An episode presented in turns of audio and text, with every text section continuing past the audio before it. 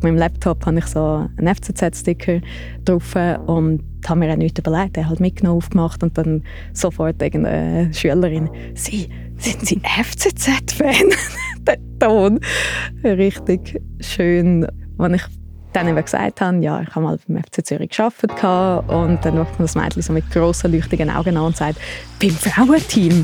Und ich habe mich so fest gefreut innerlich. Ich hätte wirklich brüllen weil ich einfach gefunden habe, wow, vor fünf Jahren bin ich überzeugt, wäre das nicht die Antwort von einer Schülerin, dass das Mädchen im Raum, Grossraum Zürich jetzt auch weiß, es gibt FCZ Frauen. Und wenn man eine Frau sieht, dann als erstes den Gedankengang hat, wahrscheinlich hat sie für das Frauenteam geschafft, ist eine mega positive Entwicklung. Du hörst «Steilpass», der Podcast rund um den Frauenfußball mit mir, Sarah Kanji. Heute sind wir bereits bei der letzten Folge dieser ersten Staffel angekommen. Und in dieser Folge zeigen wir den Fußball ein von einer anderen Seite wie bis jetzt. Ich rede mit jemandem, der selber nie wirklich groß Fußball gespielt hat, aber gleich mit dem ganzen Herzen dabei ist. Hauptsächlich von der Seitenlinie aus. Laura Rivas Kaufmann ist Journalistin und Fußballfotografin und forscht jetzt unter anderem zur Fankultur im Fußball. Und diese Hintergründe geben ihr einen ganz speziellen Blick auf den Frauenfußball. Ich freue mich fest auf all deine Insights, die wahrscheinlich doch etwas anders sind als die von meinen bisherigen Gästen. Herzlich willkommen, Laura Rivas Kaufmann. Sali sagen. Ich schiesse gerade mit der Startfrage los. Weißt du noch, was dein erster Fußballmoment war, wo Fußball dich so richtig geflasht hat? Ja, der allererste war, ich glaube, ca. 98 ist mein Vater mit mir zum, äh, zu meinem ersten Fußballspiel gegangen. Und das war GC gegen St. Gallen. Gewesen. Und mein Vater ist GC-Fan. Ich habe einfach die Atmosphäre mega toll gefunden. Und mein zweiter Fußballmoment hat dann aber dazu geführt, dass ich FCZ-Fan geworden bin. Das war, ich bin in Talwil aufgewachsen, ein bisschen außerhalb von Zürich.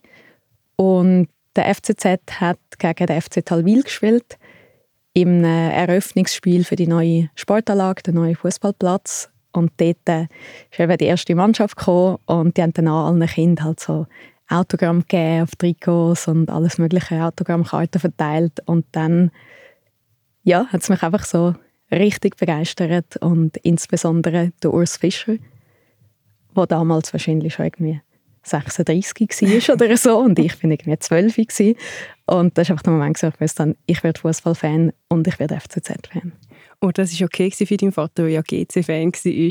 Ja, also ich glaube, er ist bis heute noch ein bisschen enttäuscht, aber immerhin, es hat etwas gebracht, der Ausflug und ich bin Fußballfan geworden. Ich glaube, mit dem bin ich schon zufrieden. Und du bist ja nicht nur Fußballfan geworden, sondern der FC Zürich hat nachher ja dann wirklich auch noch eine größere Rolle angefangen zu spielen äh, in deinem Leben. Du hast den FC Zürich näher kennengelernt, du hast ihn begleitet. Weißt du noch, wann du das erste Mal beim FCZ auch bei den Frauen dort dabei warst und gemerkt hast, ich will dort eine größere Rolle spielen? Also der Moment, dass ich eine größere Rolle wird spielen, der ist wirklich mehr zu mir gekommen. Ich bin einfach äh, an mein erstes Spiel gegangen, 2018 vom Frauenteam, das erste Spiel von der Saison 18/19 habe meine Kamera mitgenommen und habe eigentlich einfach eine Reportage schreiben über das Spiel, also über die FCZ-Frauen. Und das hat mich einfach so begeistert, wie sie spielen und gleichzeitig irgendwie schockiert, dass es so wenig Leute hat, die den Match geschaut haben. Und von dann an habe ich bis zum Sommer 22, glaube kein Spiel verpasst. Kein Spiel? Nein, ich bin auch nie krank. Gewesen. Wow, okay. Das heißt, es ist gerade eine relativ intensive Zeit geworden, so in dem Sinn aus dem Nichts. Du, also aus dem Nichts, du bist Fan gewesen, du hast aber dann gefunden, ich gehe ein Spiel, eine Reportage darüber machen und dann bist du sofort an jedes Spiel. Das ist ja doch ein rechter Wechsel vom vorherigen Leben zu dem. Ja, definitiv. Ich glaube, nach einem halben Jahr ungefähr ist nachher der FCZ auf mich zugekommen und hat gefunden, also ich habe einen Instagram-Account gestartet, dann direkt mit meinen Fotos um das einfach so auszuprobieren. Also ich habe halt so von den Männern aus meinem Umfeld gehört, das ist eh zu wenig relevant, das bringt sowieso nicht. Und ich habe einfach gefunden, ich lasse mir nicht von einem Mann, der gleich alt ist wie ich und FCZ-Fan, sagen, dass das nicht relevant ist, weil das Einzige, was nicht relevant ist für dich, ist das Geschlecht von den Personen, die auf dem Feld spielen. ja, habe das dann mega intensiv durchgezogen und eben der FCZ hat das glaube ich gesehen und dann gefunden, hey, hättest du nicht Lust, das für uns zu machen, zu fotografieren, Social Media zu betreuen und irgendwie habe ich für mich gedacht, schau, das ist dein Verein und die Chance, dass der Verein dich fragt, ob du für sie arbeiten wenn ich diese Chance jetzt ausschlage, dann werde ich es glaube ich immer bereuen und habe ja gesagt und habe aber auch nicht wirklich gewusst, auf was ich mich einlasse. Vielleicht magst du noch sagen, was, welche Art von Fotos das du gemacht hast in dieser Zeit. Ist es Sportfotografie auf dem Platz gewesen? Ist es nebenbei gewesen? Wie hast du den FCZ genau dort begleitet in dieser Zeit? Also quasi mein Job war schon gewesen, halt Spielbilder zu machen vom Match und habe aber selbstverständlich auch die Freiheit gehabt, dass ich auch andere Sachen fotografieren durfte, die ich für mich spannend gefunden habe und habe dann so ein bisschen mehr auf meinem eigenen Account so ein bisschen mehr Porträts, irgendwelche Details postet und auf dem Hauptaccount halt einfach eben die Goal, die Jubelbilder und diese Sachen so ein bisschen gezeigt. Und mir ist einfach mega wichtig damals einen anderen Blick so ein bisschen, also einen anderen Blick. Man hat ja als Fotografin sowieso, man sieht die Sachen, die für einen wichtig sind. Und ich glaube, als äh, als Frau, die circa im gleichen Alter ist wie die Spielerinnen, hast du einen anderen Blick darauf als ein klassischer männlicher Sportfotograf, sagen wir mal um die 50. Und ja, habe dann immer versucht, halt wirklich von der Perspektive, aber auch so die Momente, die Personen so ein bisschen so darzustellen, wenn ich es sehe, mehr aus einem Blick, sagen wir mal, von Bewunderung und so ein bisschen Stärke zu zeigen, ja, sie möglichst vorteilhaft vor allem darzustellen, weil ich oft bei Fotos das Gefühl hatte, so würde ich jetzt nicht abgebildet sein und dann halt auch immer ganz viele Bilder rausgelöscht, weil ich fand, nein, das ist, wie, das ist nicht vorteilhaft oder einfach, man sieht, ich sehe die Person nicht so auf dem Bild, wie ich sie wahrnehme. Und das stelle ich mir eben noch schwierig vor, weil wenn ich zurückdenke, die Fotos, die von mir im Spiel gemacht worden sind, sind sehr oft nicht vorteilhaft gewesen. Also natürlich, ich sehe dann in dem Moment im Spiel so aus, aber während man Sport macht und Körperkontakt hat, Zweikämpfe hat, sich einbeißt, sieht man ja eigentlich meistens nicht so gut aus. Und ich finde, es ist schon eine Kunst, wenn es Fotografen, Fotografinnen schaffen, auf dem Fußballplatz etwas so festzuhalten, dass es weh dass man gleich noch gut und stark und in, im Element aussieht. Und ich finde, das hast du, du bist ja ein paar Mal bei uns fotografieren mhm. das hast du wahnsinnig gut geschafft, um wirklich auch, dass man so eine Stärke ausgestrahlt hat auf, der, auf diesen Fotos. Ja, das ist absolut das, was mich eben auch wirklich beeindruckt hat, so die Stärke. Und ich habe schon oft Leute gesagt, die mich gefragt haben, so bisschen, warum hast du das gemacht? Das hat sich irgendwie nicht wirklich finanziell groß gelohnt und so. Und ich habe gefunden, so ein bisschen, kitschig ausgedrückt, also, was man lernt, wenn man wie ein Team und so, also der FCZ hat ja sehr erfolgreiche Spielerinnen gehabt damals, gerade, also speziell so in der ersten Saison 18, 19, ein wahnsinnig starkes Team mit eben solchen, die zugekommen sind, wie Martina Moser, eben Cinzia Zender, die dabei sind, aber auch Junge, damals äh, Malin Gut, Elvira Herzog und so weiter. Und ich habe das Gefühl, das ist für mich so eine das so, einfach so eine kleine, sagen wir mal, feministische Lebensschule gewesen, dass ich fand, also kein Buch, wo irgendwie, keine Ahnung, Mentalcoach, irgendetwas, wie so kein Motivationsbuch kann dir das beibringen, was du wie so spürst, wenn du regelmäßig Zeit mit so einem Top-Frauenteam verbringst. Ich glaube, der Team Spirit der ist schon wahnsinnig in so einem Team. Und ich weiß nicht, wie es ist, wenn man von außen dazu kommt und wie. Du hast ja wie eine Dienstleistung gemacht, du mhm. hast sie fotografiert, du hast dokumentiert, was die Spielerinnen, das Team miteinander geleistet haben. Und ich stelle mir das schon noch speziell vor, wenn man von außen das kommt und das so anfängt zu spüren, so der Teamzusammenhalt, der Team Spirit und Du hast sie ja auch begleitet, unter anderem neben dem Platz. Und ich finde, das fängt eben dort schon an, wenn das Team zusammenschweißt, sich einstellt auf ein Spiel und dann nachher das auf den Platz bringt. Das sind so Gefühle, die man fast nicht beschreiben kann. Ich habe ein bisschen unterschätzt, ehrlich gesagt, wie schwierig das ist, dort reinzukommen. Also schon nur in der Rolle als Fotografin. Das ist... Äh weiß nicht, jeder Freundeskreis oder irgendetwas reinkommen bei Marschule und so, ist glaube einfacher gewesen. Wirklich. Ich dachte, ja, ich bin ja irgendwie, keine Ahnung, 28 gewesen, so easy. So, mm -mm, das ist wirklich nicht so easy, wie ich gedacht habe, aber ähm, wenn man einmal akzeptiert ist, dann ist es auch mega herzlich. Und ich verstehe es auch, also die meisten haben so viel darauf geschafft und eben als Team. Es ist auch trotzdem irgendwie ein fragiles Konstrukt, wo man mega viel muss reinstecken muss, dass es so funktioniert. Hey, ja, und der FCZ grundsätzlich hat ja bei dir auch eine Rolle gespielt. Du hast gesagt, du bist Fan geworden zuerst vom FC Zürich, wo du noch ein Kind bist. Dann hast du sie begleiten. Ich glaube, der FC Zürich spielt weh, äh, hat eine gewisse Bedeutung auch im Raum Zürich. Was hat der FCZ für dich so für eine Bedeutung? Oder was spürst du so die Veränderung vom FC Zürich von damals als Kind bis jetzt, wo du es begleitet hast und auch jetzt, wo du wahrscheinlich immer noch Fan bist? Ja, also ich glaube einerseits, also wie so eben der Wechsel ist genau, wenn du Fan bist, aber wenn du nachher schaffst für ein Team, dann ist auf eine Art mega schön und andererseits verliert es halt wie auch so die ganze Magie, was es hat, weil du, ich finde schon so auf die andere Seite wechselst, du wirklich eine komplett andere Perspektive hast und die Bedeutung, die es eben hat für Leute außerhalb, ist natürlich schon mega fest.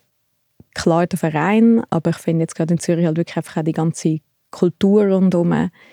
Und man sieht es ja auch wirklich, wenn man durch die Stadt geht, hat es überall FCZ-Tags, FCZ-Graffiti, viele Leute, die irgendwie eben mit Pullis rumlaufen und spezifischer natürlich noch die Südkurve als doch eine der präsentesten Fangruppierungen schweizweit, vor allem von den Männerteams.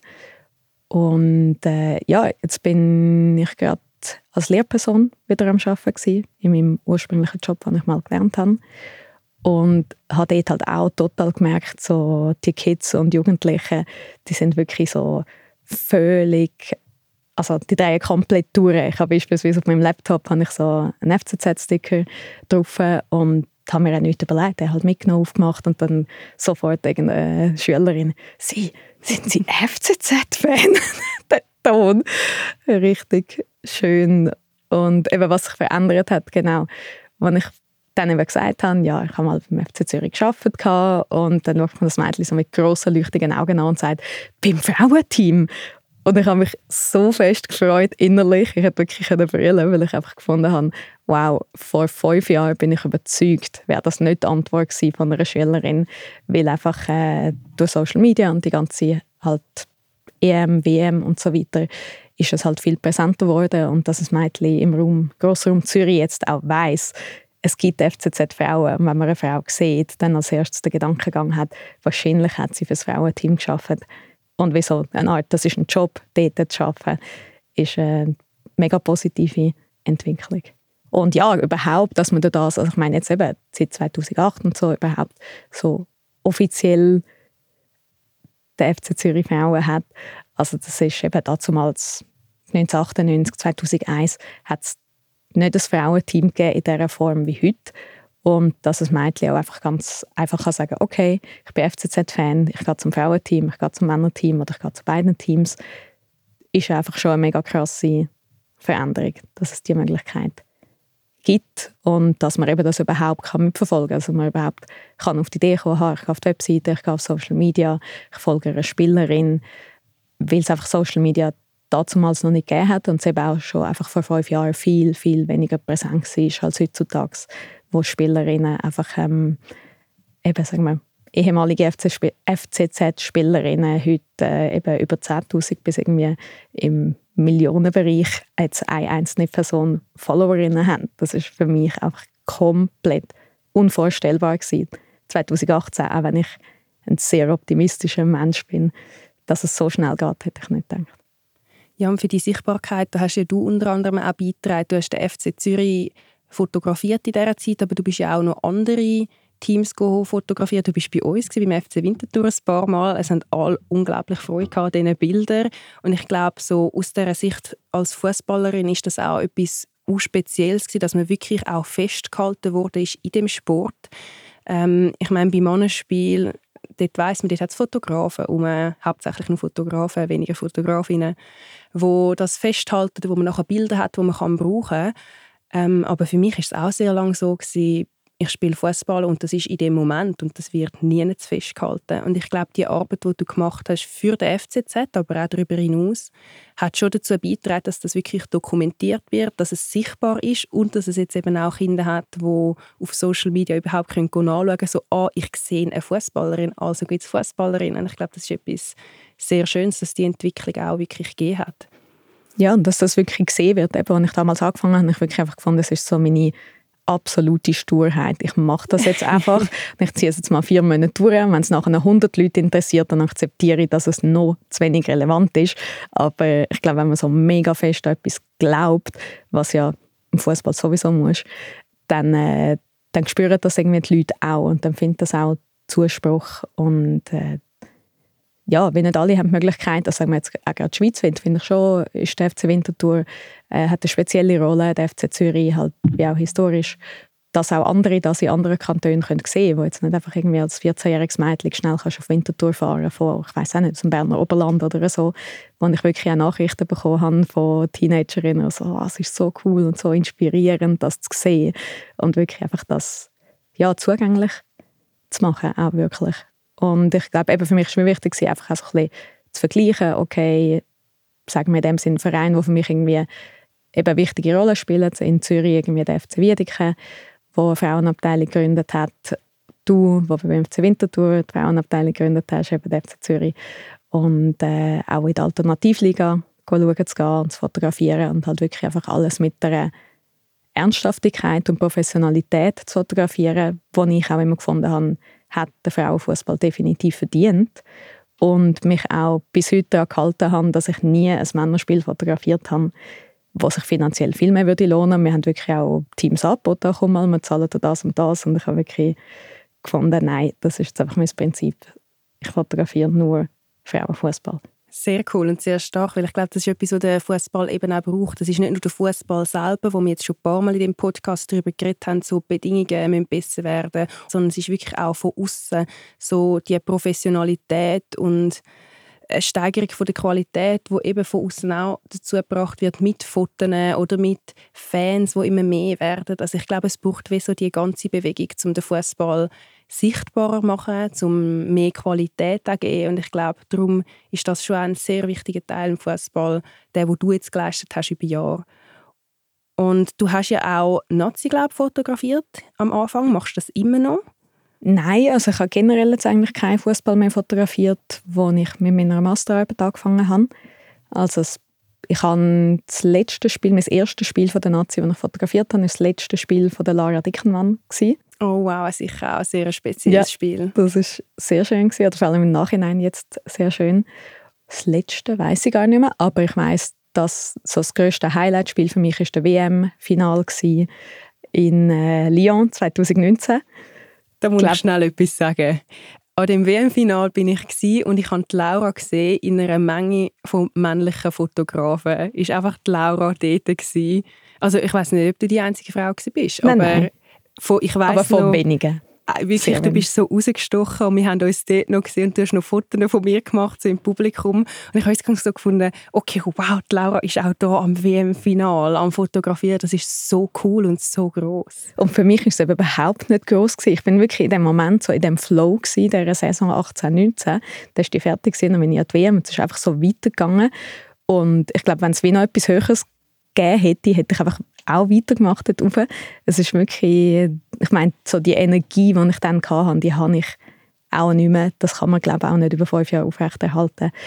Und äh, eben, es war einfach so speziell. Gewesen. Ich, so, hey, ich stehe einfach irgendwie so neben dem Megan Rapinoe und neben Alex Morgan und im Nachhinein bin ich echt so, holy shit, das ist einfach passiert und ich bin es wirklich in dem Moment zum Glück, das ist glaube ich auch das Gute, wenn man sich in dem Moment eigentlich gar nicht so bewusst ist und einfach so es als selbstverständlich anschaut und einfach so Sachen, so das Geräusch ist glaube wo man bis heute bleibt, so wie das tönt hat, wo alle von diesen Rängen oben runtergeschrien haben, Equal Pay mhm. und halt so auf der gleichen Höhe sind mit Spielerinnen. Also ich glaube, das ist auch speziell am Fotografieren zu merken, du kannst halt mega die Fans beobachten und du hast die gleiche Perspektive und Wahrnehmung, wie eine Spielerin hat vom Platz aus. Eben genau zu merken, so krass, ich sehe dich ja unter irgendwie, wie viel sind es Ich weiß gar nicht mehr, 90'000 oder irgendwie 60'000 Leute. Ich sehe dich ja und denke, wenn ich jetzt einfach Spielerin wäre da, ich würde dich ja auch sehen, wenn du jetzt eine Kollegin wärst von mir. Das merkt man, denkt irgendwie, wenn man da oben sitzt, denkt man immer so, ja, mich sieht ja eh niemand.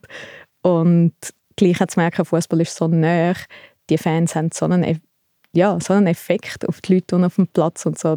Doch, es kann wirklich sein, dass dir jemand in die Augen schaut und sieht, wenn du dich mega freust und das äh, ja, ansteckend ist und den Leuten Motivation gibt. Sagt, sie jetzt eben irgendwie Nazi B oder eben wirklich ein WM-Final oder wieder Alternativliga. Aber wie wichtig die Fans eben auch sind die sind wahnsinnig wichtig. Die geben dem Spiel so ein gewisses Leben hinein. Und in dem Stadion, bei dem WM-Final, weiß ich noch, es ist so eine Energie gewesen. Du hast vorhin das Equal Pay erwähnt. Und ich weiß noch, man ist wirklich so mitgerissen worden. Die Crowd ist so laut und am Mitfiebern. Und es ist für mich einer der speziellsten Fußballmomente, wo ich nicht selber auf dem Platz gestanden bin. Und auch ein Moment, den ich nicht vergesse. Und eben auch euch als Fotografen, Fotografinnen zu sehen, die das dokumentieren, hat es für mich noch viel spezieller gemacht. Also ich habe wirklich gefunden, so, okay, wow, es ist so viel passiert in den letzten Jahren, wo dem Event jetzt die Wichtigkeit gibt, wo irgendwie bis jetzt einfach auch nicht so rum war, gefühlt. Und dort live dabei sein, ist so unglaublich. Du hast jetzt gerade noch so die Energie und die Wichtigkeit von Fans angesprochen und du forschst ja in dem Bereich. Magst du erzählen, an was du gerade dran bist, was deine Idee war, um mit dem Forschungsprojekt zu starten? Ja, ich habe eben mega lange gehabt, bis ich irgendwie wirklich das Thema dann gefunden habe und mich fast überzeugen lassen von meinem Dozent, weil er halt eben noch den Außenblick hatte, den ich irgendwie nicht mehr hatte. Und dann, wie ich vorhin gesagt habe, habe ich wirklich gemerkt, für mich so, ich muss eigentlich radikal wechseln und wirklich sagen, ich wechsle jetzt komplett wieder auf die Fanseite und ich fotografiere nicht mehr. Und habe das dann auch gemacht und bin ab der EM 22 dann wirklich auch bei der EM wirklich ins Fanpublikum gegangen und habe dort angefangen, Fans zu fotografieren. Ich habe einfach so eine analoge Kamera mir direkt dort gekauft in London damals und einfach Fans angesprochen und fotografiert. Also ich komme ursprünglich aus der Dokumentarfotografie und darum ja, fällt mir das auch überhaupt nicht schwer, mit Leuten das Gespräch anzufangen und eben schnell, halt so sehr schnell rauszupicken, wer sieht irgendwie interessant aus, wer könnte bereit sein, äh, zum das Foto von sich machen lassen. Und genau, habe dann einfach so kleine Gespräche angefangen, sie fotografiert selber mich reflektiert, was ich wahrnehme im Publikum mit den Leuten links, rechts von mir und so weiter. Und habe dann sehr fest wirklich eben visuell ethnografisch geschafft, also wirklich Fans fotografieren, die Outfits, die sie haben und habe dann aber auch sehr viel Gespräch geführt, also mit Fans, weiblichen und non-binären Fans aus dem Männerfußball, die wirklich in Ultragruppierungen sind. Und andererseits mit anderen Fanforscherinnen, die das schon länger machen, die schon älter sind. Und mit Leuten, die einfach im, Fuss, im Frauenfußball tätig sind. Vereinzelt habe ich auch mit Spielerinnen geredet, aber zu merken, es ist wirklich interessant, dass zum Beispiel ich habe jede Forscherin als erstes gefragt, würdest du dich als Fan bezeichnen? Und alle haben ohne eine Sekunde zu zögern gesagt, natürlich. Mhm. Also viele sind auch aus dem, oder, also es gibt wie viele in England, insbesondere Australien, Österreich, Schweiz. Und wirklich zu merken, für alle selbstverständlich, logisch bin ich Fan. Und sie sagen auch, es gibt wie, viele haben wirklich gesagt, so, du kannst nicht in dieser Branche arbeiten als Frau ohne Fan zu sein und wirklich einfach eine Leidenschaft zu haben für den Frauenfußball das ist ein Privileg. Die haben es echt schön gesagt, wirklich so, das ist nicht ein Privileg, das nur Männer haben. Um nicht müssen Fan sein und gleich in diesem Bereich arbeiten Ja. Hm.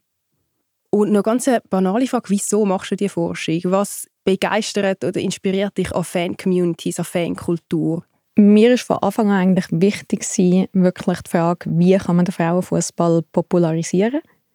Wirklich aus einer rein eigentlich Marketing-Sicht. Mhm. was kann man machen, um mehr Leute für den Frauenfußball zu begeistern? Weil ich der Meinung bin, das Produkt, der Frauenfußball selber, der ist gut. Das ist so given. Und jetzt, ja, was braucht es noch? Und ich habe dann gefunden, viele haben so, ja, redet mit männlichen Fans aus dem Männerfußball und ich finde, es interessiert mich im Fall wirklich überhaupt nicht, wenn ich einen Fußballfan aus dem Männerfußball davon kann überzeugen, dass er Frauenfußball schaut. Das ist nicht meine Aufgabe. Wenn er das will, mega schön, mega toll, passiert ja auch immer mehr. Mhm. Aber das ist für mich auf der falsche Ansatz, weil ich der Meinung bin, die sind oft jahrzehntelang Fan in dieser Fankultur. Die Spiele finden gleichzeitig statt. Die meisten haben gar keine Zeit, um noch zu den Frauenspielen zu gehen. Und äh, ich glaube, es ist so von meinem Erlebnis mit dem FCZ und eben euch und allen habe ich das Gefühl gehabt, ich glaube nicht, die Leute, die ich am Spielfeldrand sehe, wie die drauf sind, ich glaube nicht, dass das die zukünftigen Fans vom Frauenfußball sind. Und habe darum gefunden, ja, wie finde ich es eben am besten raus? Ja, indem ich einfach mit den bestehenden Fans rede. Wer ja. sie sind, was sie interessiert und dann aus dem muss ich schliessen, okay, und wo finde ich jetzt die Leute, in der Schweiz. Also was sind Parallelen zwischen den verschiedenen Fans vom Frauenfußball in verschiedenen Ländern und jetzt genau, welche Leute müsste ich jetzt ansprechen in der Schweiz und sie für den Frauenfußball begeistern. Und so ein bisschen ausprobiert habe ich das dann auch mit Public Viewings zu organisieren bei der EM22, aber dann jetzt auch während der WM23 und einfach der ganze Community-Aspekt, Community-Building, den ich auch in anderen Jobs beispielsweise am Theater schon beruflich gemacht habe. Und für mich die Frage, genau, wie kann man Community Building im Frauenfußball machen? Und vielleicht so ein Moment, der für mich sehr schön war, war beim WM-Finale jetzt 23. Zu wissen, es ist in dem Sinn eben mega unspektakulär. Vier Jahre später, vier Jahre vorher bin ich auf dem Platz mit Megan Rapino und Alex Morgan und so weiter. Und dann eben mich so rauszunehmen, vielleicht, dass ich ein bisschen weniger wichtig bin, dass ich dann wieder im WM-Final vier Jahre später bin ich im Gleis gesessen. Es war wirklich pumpenvoll, die Leute mussten gehen, weil es einfach echt keinen Platz mehr hatte. Also das Gleis ist eine queere Bar im Zollhaus in Zürich, in der Nähe vom Hauptbahnhof. Und es war wirklich einfach komplett voll, gewesen, vor allem Frauen, non-binäre Menschen, aber auch vereinzelt Männer. Und meine Eltern sind 72 und 76 und sie sind auch gekommen. Und sie sind neben mir gesessen, auf der anderen Seite neben mir ist Malin Gut gesessen.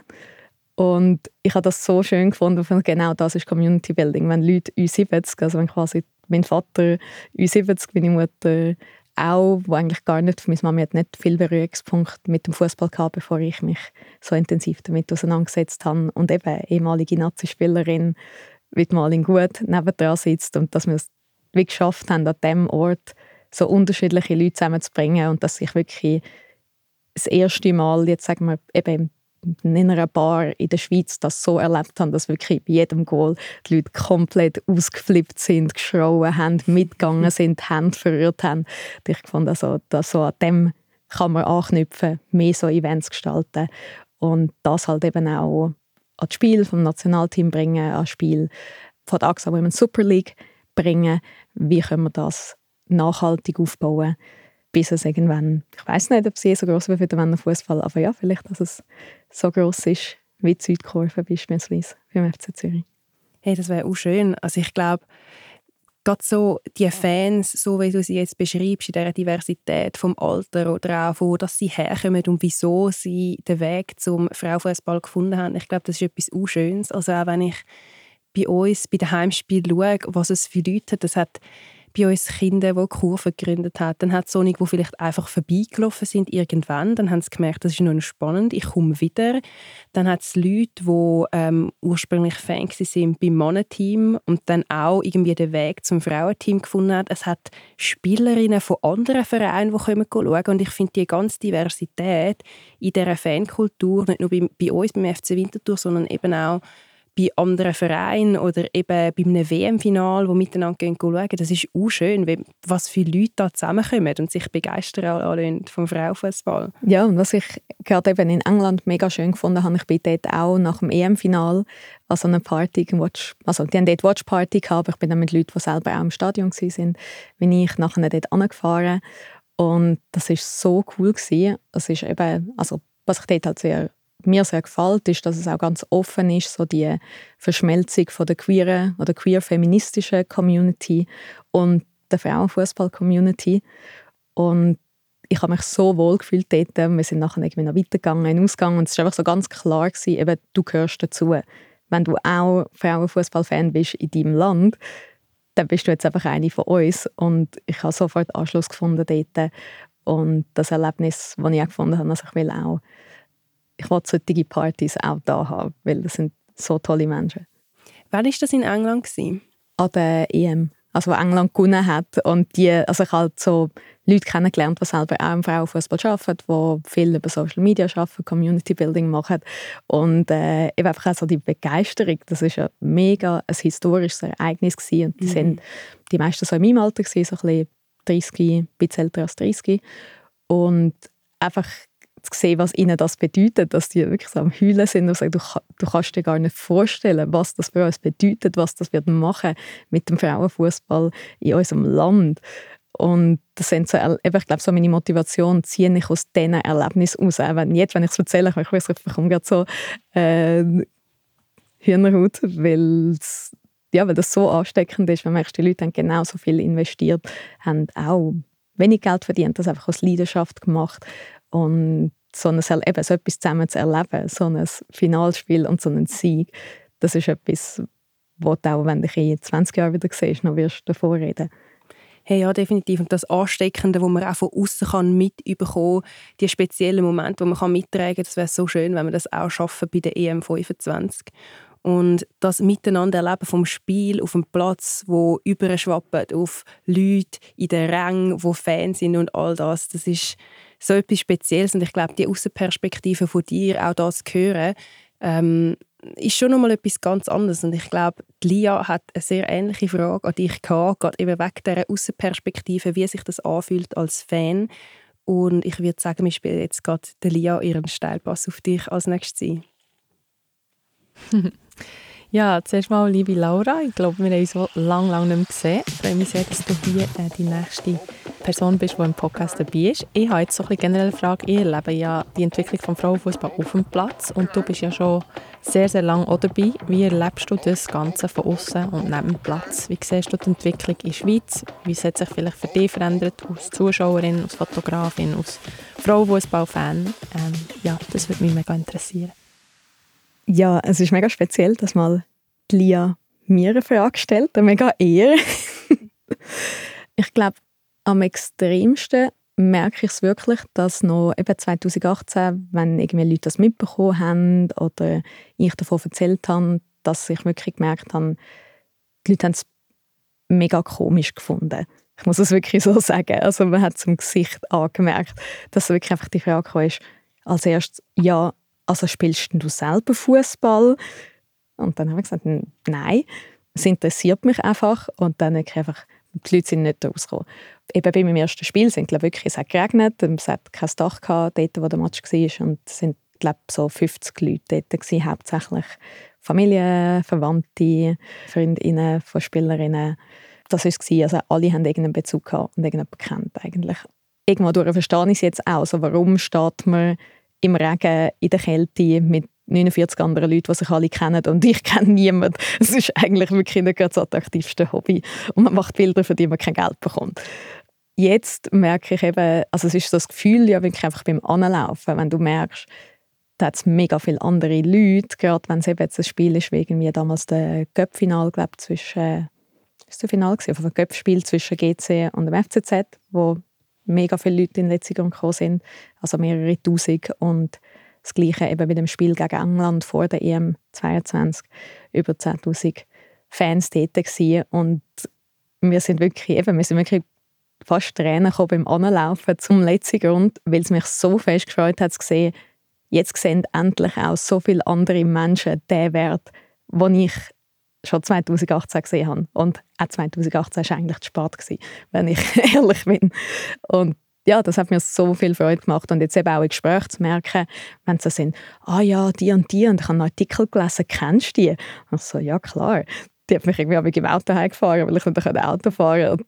Die Blick und die Veränderung in dem Blick, wo du plötzlich spürst, es ist nicht mehr so ein bisschen Abschauen, auf was ich komisches mache, sondern so ein Aufschauen auf «Wow, du kennst die und die Spielerin». Das zeigt mir, dass sich einfach wirklich gesellschaftlich etwas verändert hat. Und klar, auch wenn die Zahlen noch nicht so gut sind, dass es sich dann auch finanziell lohnt und so weiter, merke ich trotzdem eine krasse Veränderung in der Bevölkerung, durch alle Altersgruppen und sehr speziell eben auch bei kleinen Mädchen, dass wenn man fotografiert, dann sieht, wie einfach alle Unterschriften wollen und Fotos wollen, wo vor eben so wenig wie fünf Jahren einfach noch nicht rum war. Oder doch, etwas ist noch lustig, ich weiß noch, daher ist, äh, ist, weiss nicht, ist 18 oder 19, ich glaube, ist ein Training in Schaffhausen, auf irgendeinem wirklich Platz, völlig abgelegen. Und ich bin dann dort angefahren mit einem Postauto, irgendetwas dorthin und habe Fotos gemacht. Und ich war die Einzige. War die einzige Person, die dort Fotos gemacht hat. Und von was für einem Spiel ist das? Äh, das war einfach das Training von der ah, Nazi. Training. Okay. Das Training von der Nazi in Schaffhausen vor dem Spiel in Schaffhausen. Es war irgendwie ein Montagsspiel oder am Dienstag und dann am Sonntag war es offene Training, mhm. wo man hat dürfen als Fotografin, Journalistin ankommen. Und eben ist wirklich Sonntagmorgen um 10 Uhr kein Mensch dort, außer ich. Das könnte man sich heute nicht mehr vorstellen. Also wahrscheinlich, dass überhaupt auf so einem Platz irgendwie so wie draußen das Training ist und dass einfach niemand auftaucht. Mm. Ja, ich glaube, das hat sich schon verändert. Also grundsätzlich, du hast das Gesellschaftliche angesprochen, dass dort die Sichtbarkeit ist grösser, es kommen mehr Leute, es wissen vielleicht auch mehr Leute Bescheid, dass es überhaupt Spiele gibt. Das war ja auch sehr lange nicht so. Gewesen. Und eben, es wird mehr dokumentiert, es ist mehr öffentlich und ich glaube, das, was du gesagt hast mit das, was wirklich verdient hat, dass das jetzt passiert ist. Ich glaube, das ist auch etwas, wo lang unterschätzt worden ist, die Arbeit, die Fußballerinnen einstecken. Und lang ist ja wie auch gesellschaftlich nicht so ganz geglaubt worden, dass Frauen auch Fußball spielen können. Also ich mag mich erinnern, wenn ich jahrelang belächelt worden bin gesagt worden ist, so, ähm, ja, und dann was? Spielst du so ein bisschen auf der Seite mit oder bringst du Flaschen? Und ich glaube, das hat sich schon geändert, auch mit der internationalen Begeisterungswelle vom Frauenfußball, wo man gesehen hat, wie du in England angesprochen hast, dass es dort einfach immer mehr Leute gibt, die mitfiebern, die mitgehen, die Fan werden, aber die auch selber anfangen, Fußball zu spielen. Und ich glaube, das hat schon wahnsinnig abgefärbt auf die Schweiz in den letzten Jahren. Also in Zürich ist Fußball für Mädchen glaube die zweitbeliebteste Sportart. Und das hätte ich mir nie können denken, als ich noch ein Kind war. Ja, und ganz äh, eben wirklich einfach die Rolle von Social Media. Ich weiß ganz klar, es ist so gewesen, ah ja, du machst da Social Media Managerin und das ist auch einfach so ein bisschen belächelt worden. Und jetzt sieht man ja bei allen möglichen Unternehmen, das ist im Fall ein Job. und man sucht sehr dringend Social Media Managerinnen, Content Creators, wo definitiv auch der Frauenfußball unabhängig von den üblichen Tageszeitungen und so sich auch können etablieren Genau, und da kommt man ja dann wirklich auch die Info über, weil an Teams oder Vereins vereinzelt auch die Möglichkeit gestellt wird oder sie geben sich die Möglichkeiten selber zu schreiben, hey, wir haben dann und dann einen Matchtag und dann und dann sind wir dort und dort. Das heißt, die Leute kommen überhaupt erst mit mhm. über, wann die Spiele sind, weil wenn man auch jetzt Zeitungen aufmacht, also druckte Zeitungen und die anschaut, dann sehe ich eigentlich fast immer nur Mannensport, der dokumentiert wird, wo von Männern geschrieben ist. Und da komme ich nicht mit über, wenn das und das Frauenspiel ist. Und ich glaube, durch Social Media kann man jetzt sich die Info selber zusammenkratzen. Aber ich wünsche mir natürlich schon auch, dass im Journalismus, auch von Printmedien etc., auch dort der Frauensport eine größere Rolle spielt. Nicht nur der Frauenfußball, sondern der Frauensport grundsätzlich. Dass Frauen dort ernster genommen werden in ihren Sportarten, dass sie eine Wertschätzung und auch eine gewisse Sichtbarkeit bekommen. Absolut. Und für mich ist immer sehr wichtig, eben, ich finde, irgendwann wird das kommen und ich bin überzeugt, dass es mehr über den gesellschaftlichen Druck wird kommen, als dass man dort angeht und darum bettelt. Weil ich echt finde, so, der Frauenfußball ist einfach besser, als dass man irgendwo muss darum betteln, darum betteln gehen, dass man jetzt einen Artikel bekommt, dass man jetzt die Aufmerksamkeit bekommt. Und das habe ich mir auch immer in Gesprächen, eben ich habe wahnsinnig viele Gespräche mit Leuten geführt, natürlich privat über den Fußball. Und immer wenn irgendwelche Leute angefangen haben zu argumentieren, ja, aber das ist doch, es ist langsamer, dies und das. Am Anfang habe ich mich so mega gewappnet mit tausend Argumenten und Studien und allem. Und irgendwann habe ich gemerkt, so die stärkste Waffe ist einfach, wenn ich lache und finde so, ja, okay, wenn du das findest, ist easy. Wenn ich nicht willst, kommen, das nicht willst, unterstützen absolut in Ordnung. Niemand muss, wenn er nicht will. Wir haben mega unseren Spass, ich habe eine mega gute Zeit. Wenn du auch eine gute Zeit hast, dann komm. Und wenn nicht, so be. Und das hat einfach den krassesten Eindruck gemacht bis heute, wenn du einfach dich nicht lässt provozieren und findest, interessiert mich im Fall wie nicht, was du daran nicht geil findest. Hey, ja, voll. Und ich glaube, eben die, die dabei sind, die immer mal wieder das Spiel merken, es macht Spaß. Es ist eine riesige Freude da und eben die Energie, die wir vorher angesprochen haben, die von Spielerinnen, von Teams zu Fans und wieder zurück, das ist so einzigartig. Und ich glaube, das ist etwas vom Schönen im Frauenfußball, dass wirklich auch die Nähe ist um. Man hat unterschiedliche Leute, die einfach Freude haben, zum dort zu sein und zum eine gute Zeit zu haben. Und ich glaube, ja, die, die das nicht verpassen wollen, die sollen das Spiel gehen. Unbedingt. Laura, ich glaube, wir sind am Schluss von unserem Gespräch. Du hast sehr viele spannende Geschichten erzählt von dir als Fußballfotografin, aber auch von deinen Forschungen, wie du Fans erlebt hast. Und ich glaube, etwas, was ich gerne mal rausstreiche, ist eben die Energie und die Freude, die auch, wo man hat beim Fußball, wenn man kann zuschauen oder etwas miterleben von der Seitenlinie oder eben auch vom Platz. Das ist die sechste Folge vom Frauenfußball-Podcast Steilpass mit der Laura Rivas Kaufmann. Danke dir vielmals fürs Dasein, für deine riesige Arbeit für den Fußball und mach's ganz gut. Danke dir, Sarah, und bis anderes Mal. Wir sind bereits am Ende dieser ersten Staffel von Steilpass. Ich habe sechs unglaublich tolle Gäste haben, die mir ganz unterschiedliche Einblicke in die Fußballwelt gegeben haben. Ein riesengroßes Dankeschön an alle die sechs inspirierenden Vorbilder, die die erste Staffel so speziell gemacht haben für mich. Danke Laura Dickenmann, Martina Moser, Toya Rauch, Cinzia Zender, Lia Welti und Laura Rivas Kaufmann. Und auch ein grosses Dankeschön an alle Hörer und Hörerinnen. Eure Rückmeldungen und eure Unterstützung habe ich wahnsinnig geschätzt. Wenn ihr Inputs und Wunschgäste für die nächste Staffel habt, schreibt es doch unten bei der Podcast-Folge in die Kommentare oder mir direkt auf Instagram. Danke auch vielmals an AXA und Podcast Schmiede, die diesen Podcast möglich machen. Im März geht es weiter mit der nächsten Staffel. Eine gute Zeit und bis dann. Das ist Steilpass, Frauenfußball mit mir, der Sarah Kanji. Der Podcast ist powered von der AXA, produziert von der Podcast-Schmiede Zwinti, Produzentin Franziska Engelhardt. Alle Episoden findest du überall, wo es Podcasts gibt.